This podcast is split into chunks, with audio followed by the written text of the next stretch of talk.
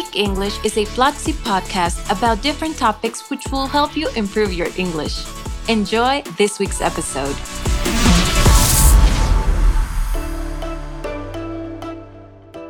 Welcome to our English podcast, Speak English.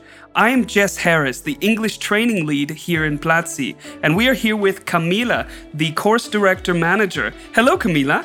Hi, Jess. I've been reading a lot about journaling. Some say it's a memory bank with unlimited storage. Have you ever tried it? Yes, and I love it because there are no rules in journal writing. It's a practice of reflection that creates stillness. Let's learn more about it. But before we start, let's review the vocabulary we will use in this podcast. The first word is journaling, a personal record of occurrences, experiences, and reflections kept on a regular basis, kind of like a diary. The second word is insightful, having or showing a deep understanding of something or someone. The third word is awareness, knowledge or perception of a situation or a fact reflection or to reflect, to think deeply or carefully about something. And the last one is to inspire, to fill someone with the urge or ability to do or feel something, especially something creative. Our trivia question for this episode is Who invented journaling or having a diary? Stay tuned to find out the answer.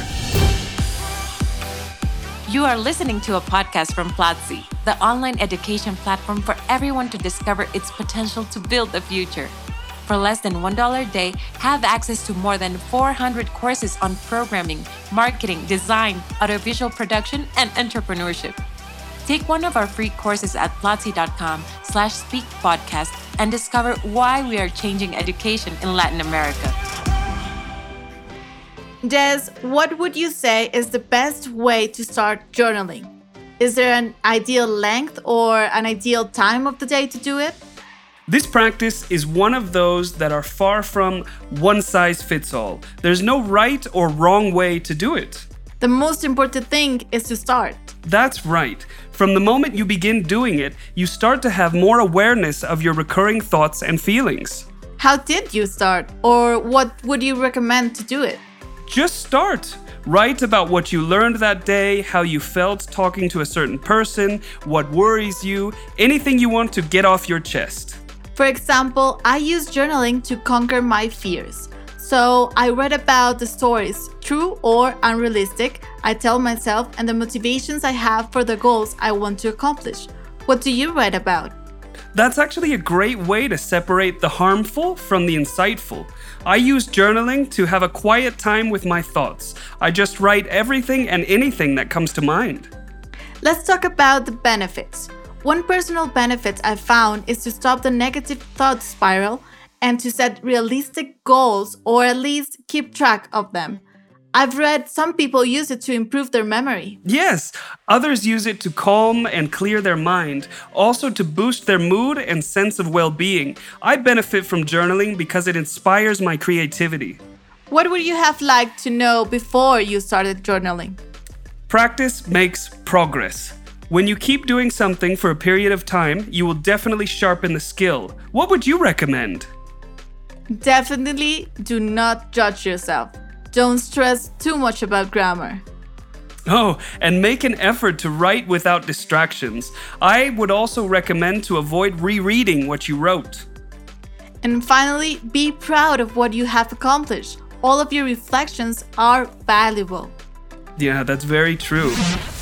Remember our trivia question Who invented journaling or writing a diary? Well, the answer is dun, dun, dun, Journaling, or writing a diary, was created by Samuel Pepys. He's the earliest diarist who is well known today. His diaries are preserved in the Magdalene College, Cambridge. They were first transcribed and published in 1825. That's great. I didn't know that. Yeah, it's really interesting.